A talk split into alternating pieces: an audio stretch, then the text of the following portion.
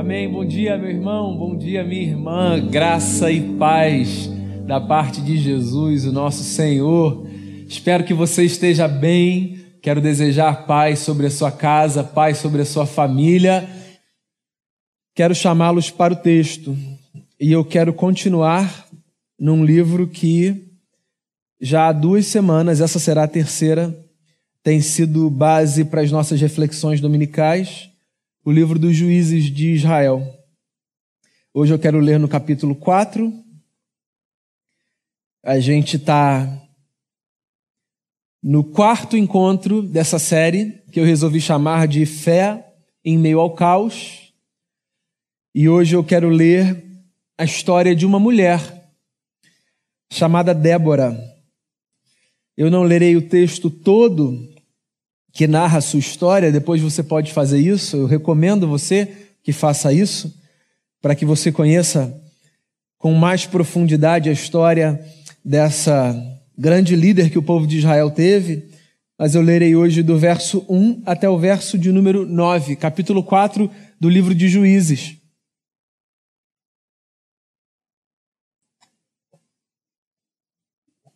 Diz assim o texto, olha só.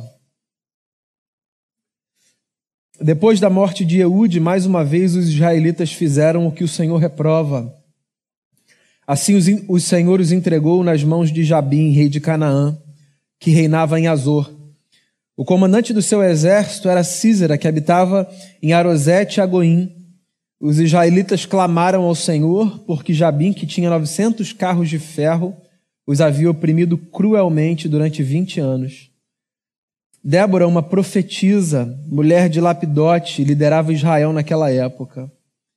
Ela se sentava debaixo da tamareira de Débora entre Ramá e Betel, nos montes de Efraim, e os israelitas a procuravam para que ela decidisse as suas questões.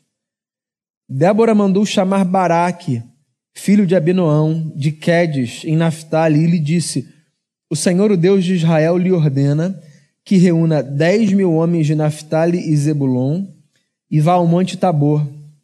Ele fará que Císera, o comandante do exército de Jabim, vá atacá-lo com seus carros de guerra e tropas, junto ao rio Quizon, e os entregará em suas mãos. Baraque disse a ela: Se você for comigo, irei, mas se não for, não irei.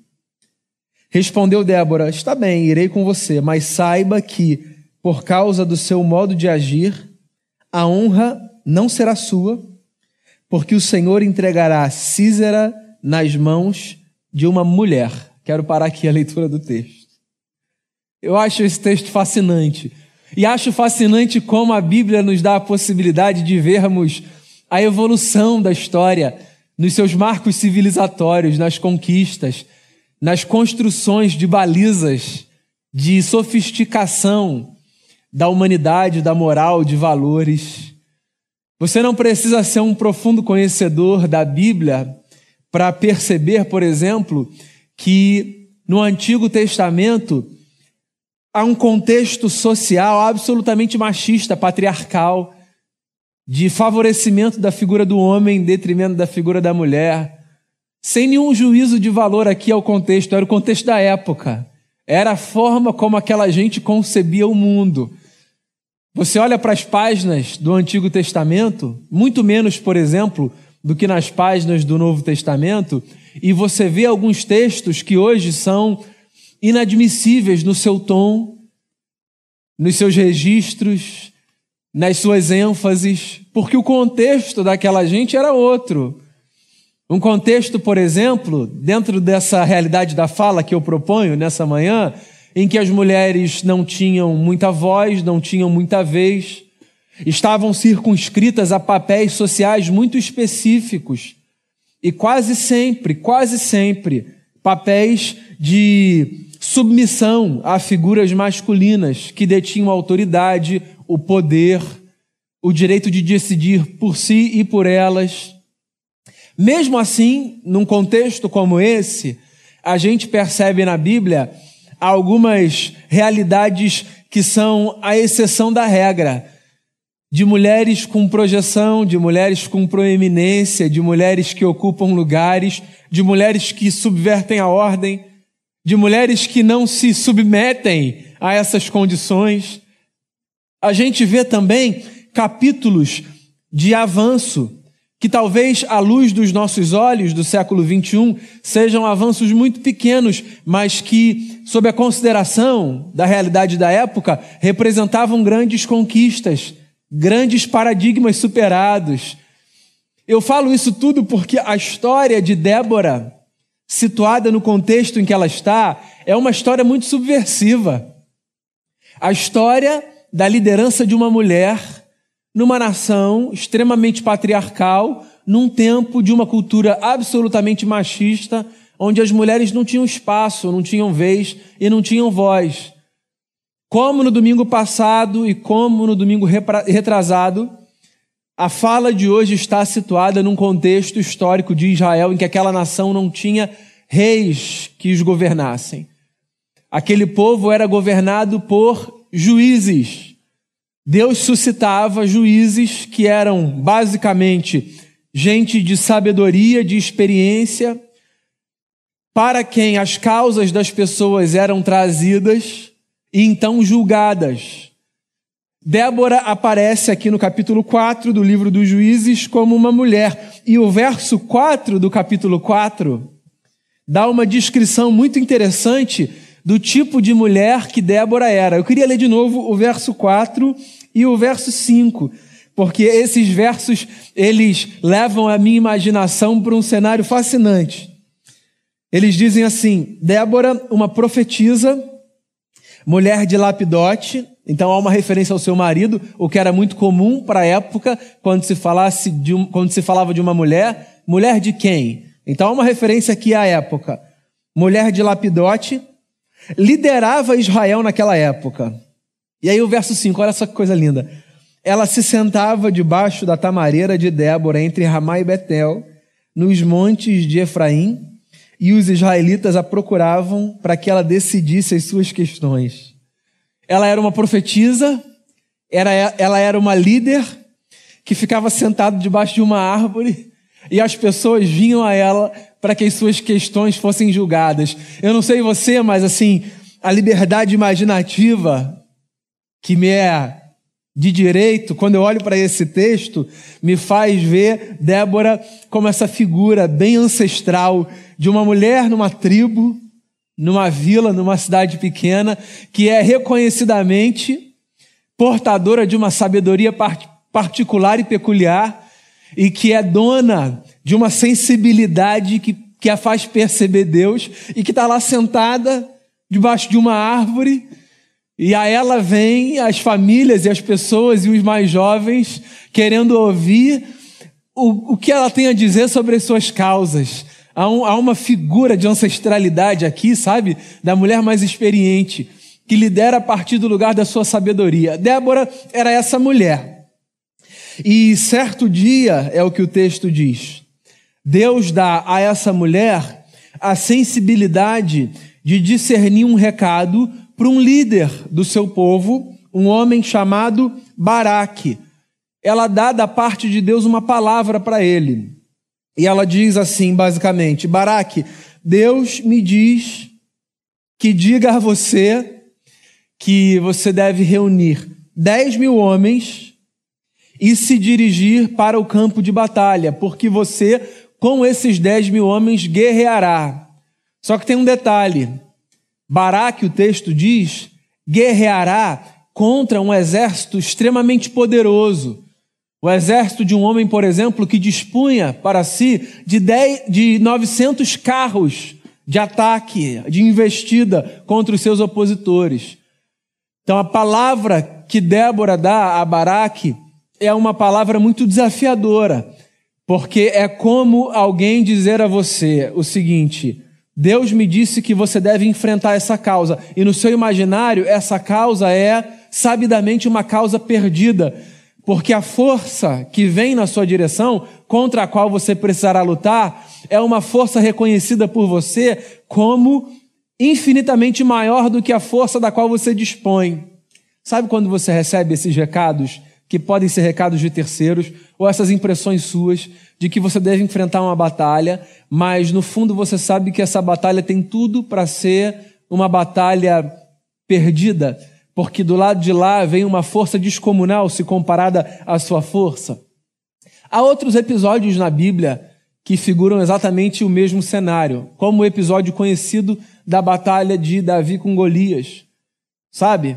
Essa experiência de você olhar para um adversário, que pode ser um adversário físico, mas a gente enfrenta menos adversários físicos na vida do que adversários existenciais, emocionais, espirituais. Pode ser dessas outras ordens. E esse adversário, ele tem, dentro da sua perspectiva, um tamanho muito maior do que você.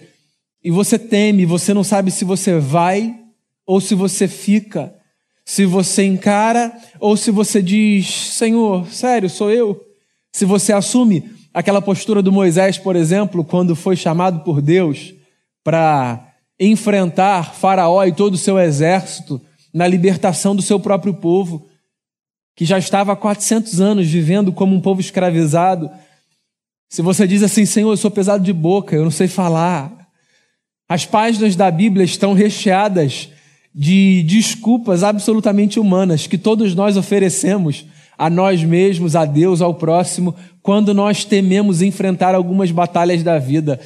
Ter medo de enfrentar batalhas é absolutamente humano, absolutamente natural. Nós somos dessa gente que às vezes olha para as batalhas da vida e diz assim: ah, eu não sei se eu estou tão preparado, eu não sei se o momento é esse, eu não sei se é a melhor coisa a se fazer. Porque nós tememos. A nossa vida é marcada não apenas por isso, mas também por isso, pela experiência do medo, experiência do temor.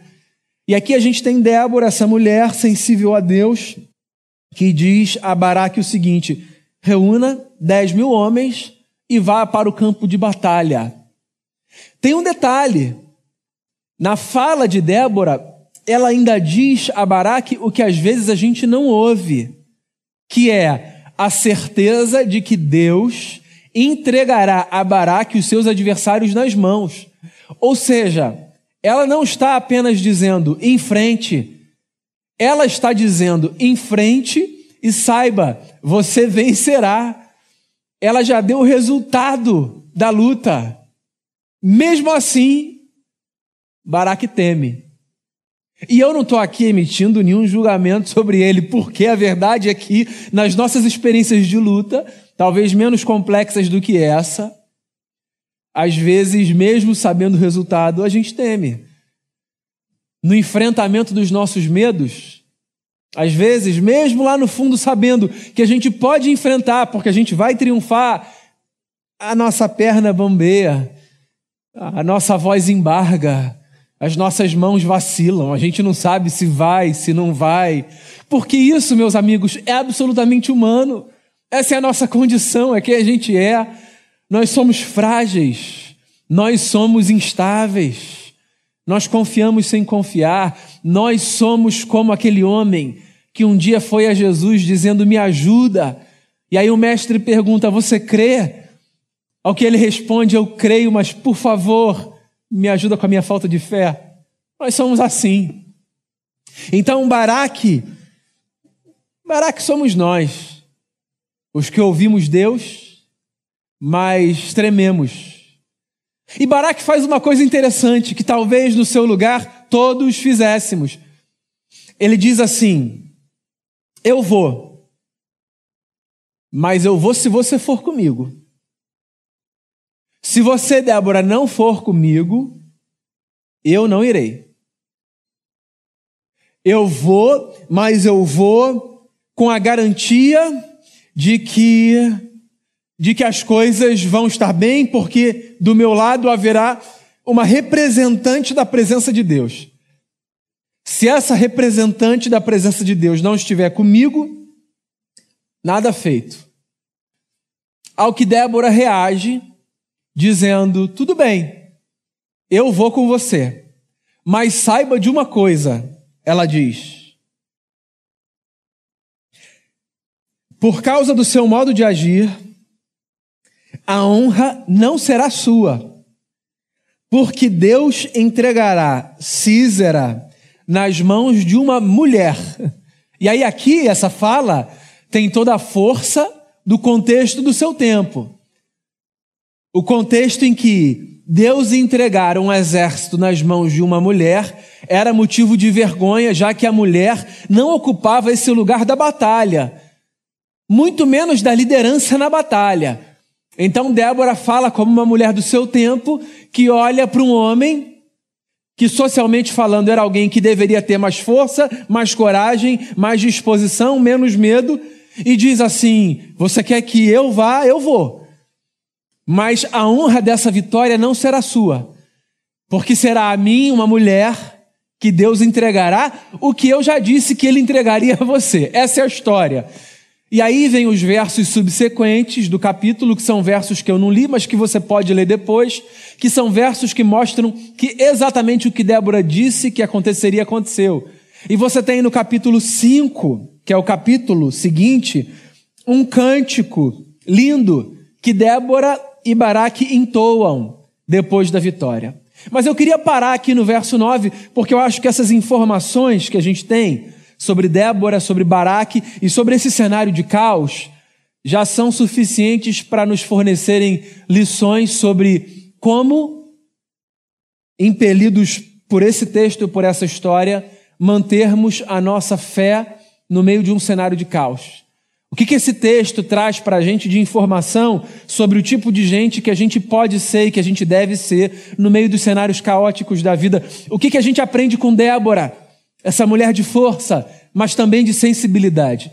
Eu queria destacar aqui três lições muito práticas que eu acho que nos servem profundamente.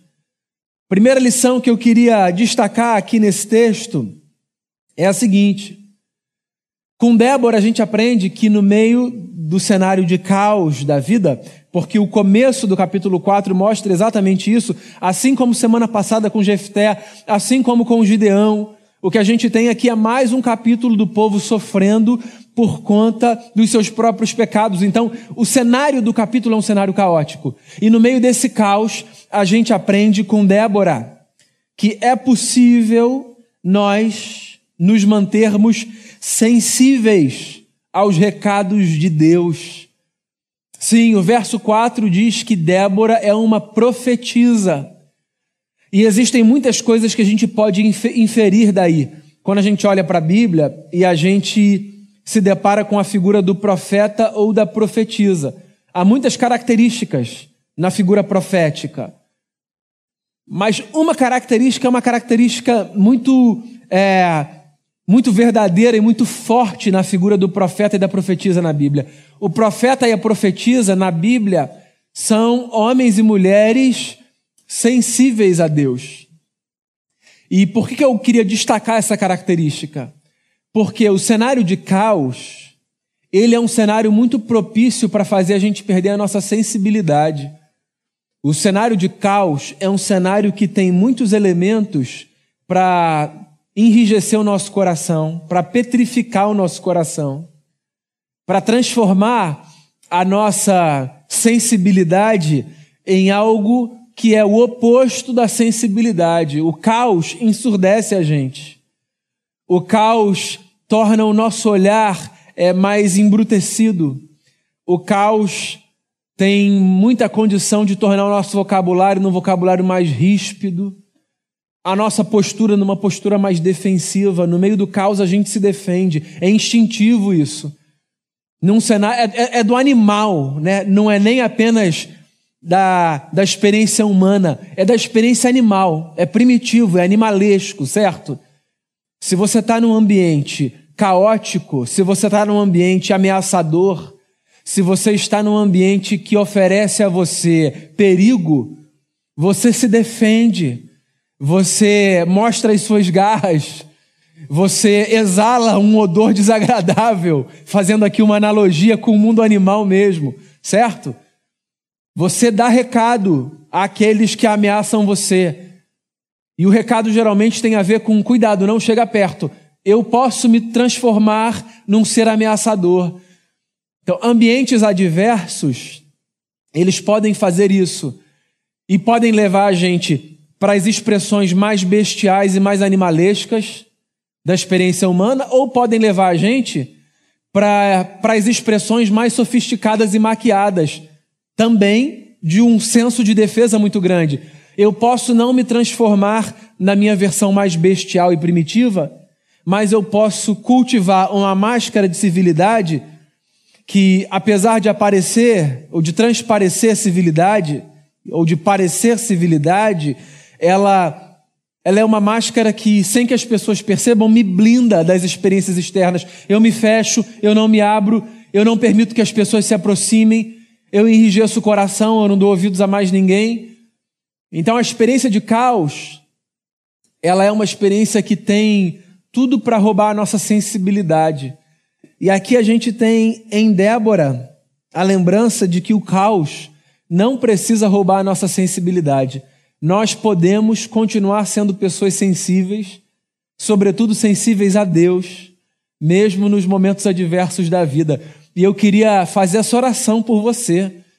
Eu queria dizer a você que eu oro para que você, no meio das lutas da vida, não perca a sua sensibilidade, não perca a sua capacidade de discernir Deus e de ouvir Deus.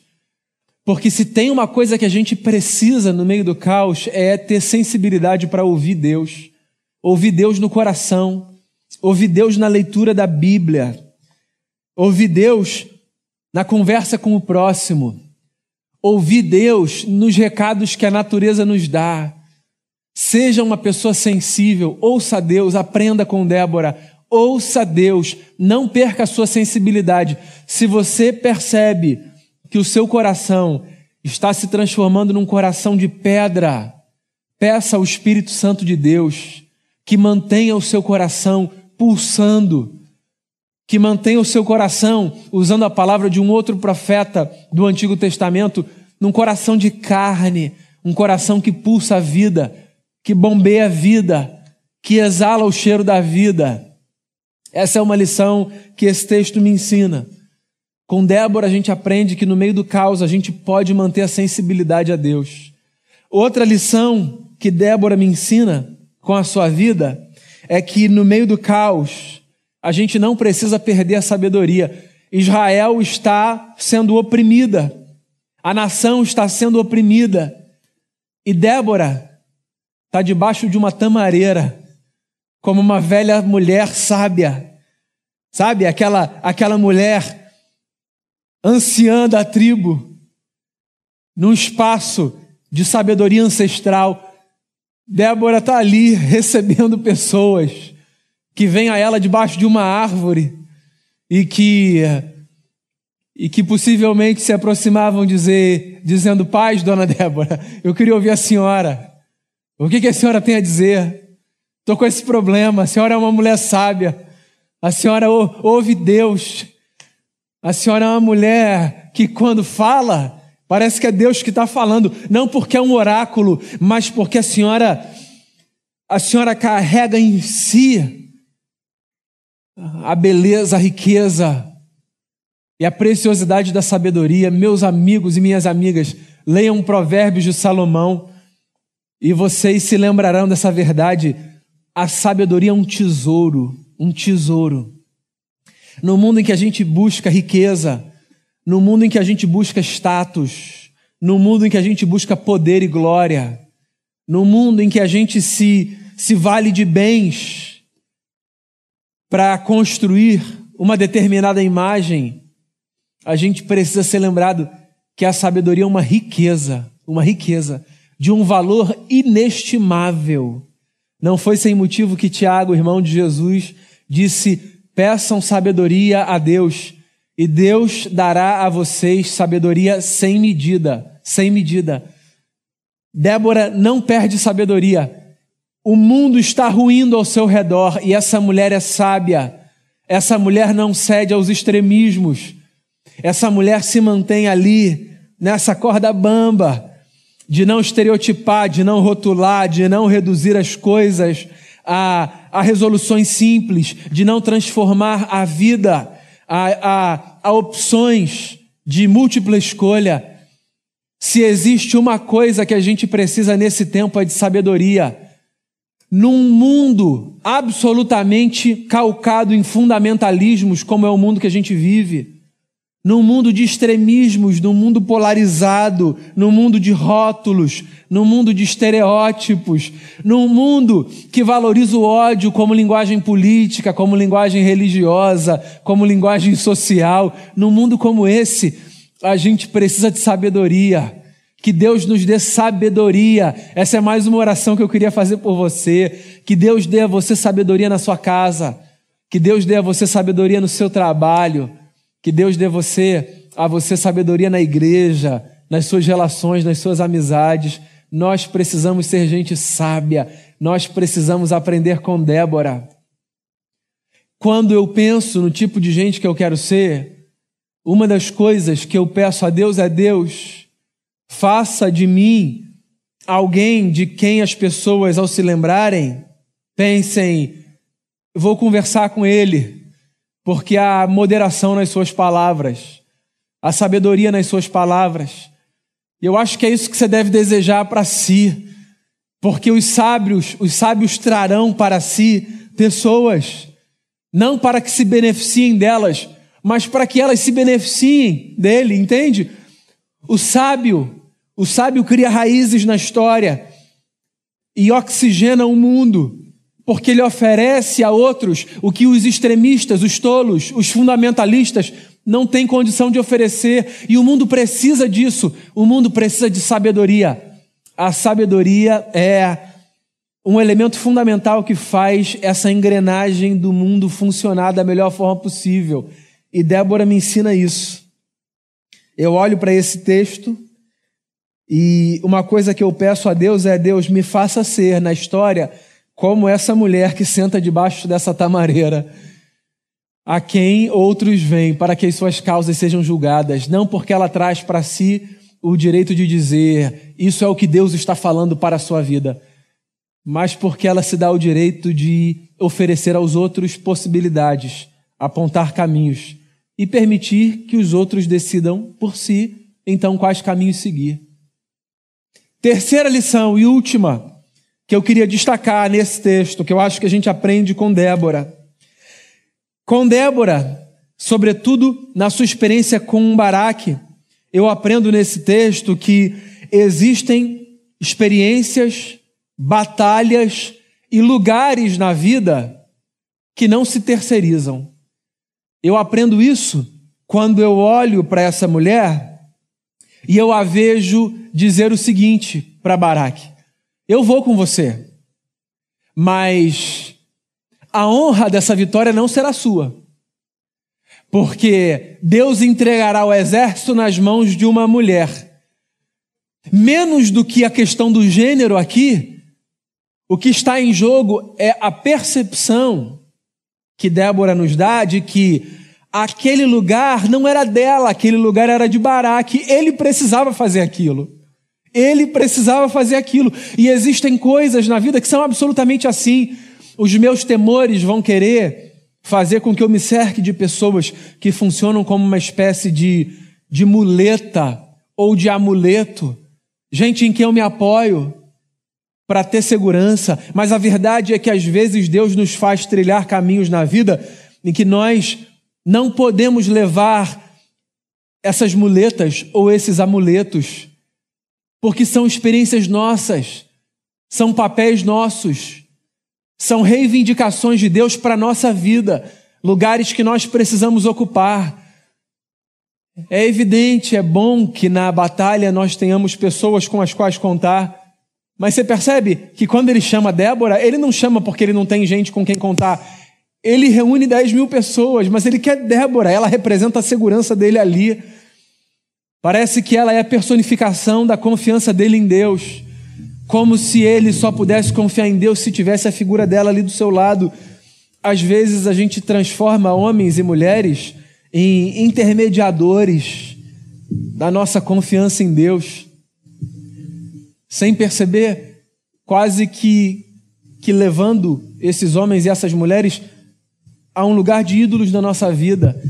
Não conscientemente, mas no fundo o que a gente faz é isso, porque se a gente diz que eu preciso de Fulano, senão não vai dar, O que a gente está dizendo é que Fulano é a personificação da presença divina, e Fulano pode ser um instrumento da presença divina, mas ninguém senão Jesus é a personificação da presença divina. Eu posso ser um instrumento da presença divina na sua vida, e você pode ser um instrumento da presença divina na minha vida, mas a personificação da presença divina, ela se deu unicamente na pessoa de Jesus em quem nós vemos Deus como Ele é, em quem nós vemos os homens e as mulheres como devemos ser.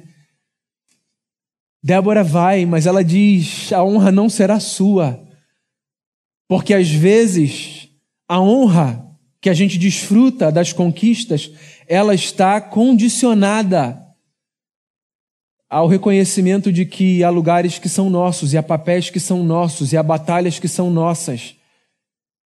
E diante de um lugar que é meu, uma coisa que eu não devo fazer é terceirizar esse lugar para quem quer que seja. Melhor que seja a minha intenção. Eu aprendo isso com Débora e com Maraque. E essa é a oração que eu faço por você e por mim também. Essa é a oração que eu faço. O capítulo 5 do livro termina com uma fala muito bonita. Depois do cântico, o autor do livro dos Juízes diz assim: e a terra teve paz durante 40 anos. A terra teve paz. Paz. A terra de Israel experimentou shalom, harmonia, equilíbrio por 40 anos. Porque debaixo de uma tamareira, debaixo de uma árvore, tinha tinha uma mulher sensível a Deus, sábia, que ajudava as pessoas a resolverem as suas questões, que era solidária inclusive às causas do exército, sendo ela uma mulher, e que lembrou um dia um homem que há lugares que são nossos e que nós não terceirizamos. Débora, uma mulher sensível não se permitiu ser a personificação da presença de Deus. A gente que vive alguns milênios depois de Débora sabe por que as personagens sábias da Bíblia não se permitiram assumir o lugar da personificação da presença de Deus. Porque a personificação da presença de Deus está apenas em Jesus. E é por isso que a gente não clama a Débora, nem a nenhum profeta ou a nenhuma profetisa. É por isso que a gente não clama aos sábios. A gente vai aos sábios para que eles nos ajudem. Mas a gente clama, a gente clama a Jesus. A Ele a gente clama. E diante dele a gente se rende. E eu queria convidar você na sua casa a clamar a Jesus e a se render a Jesus. Porque Ele é tudo que a gente precisa para viver. Ouça essa canção, depois nós oraremos juntos e nos despediremos com a bênção do nosso Senhor. Deus abençoe a sua vida.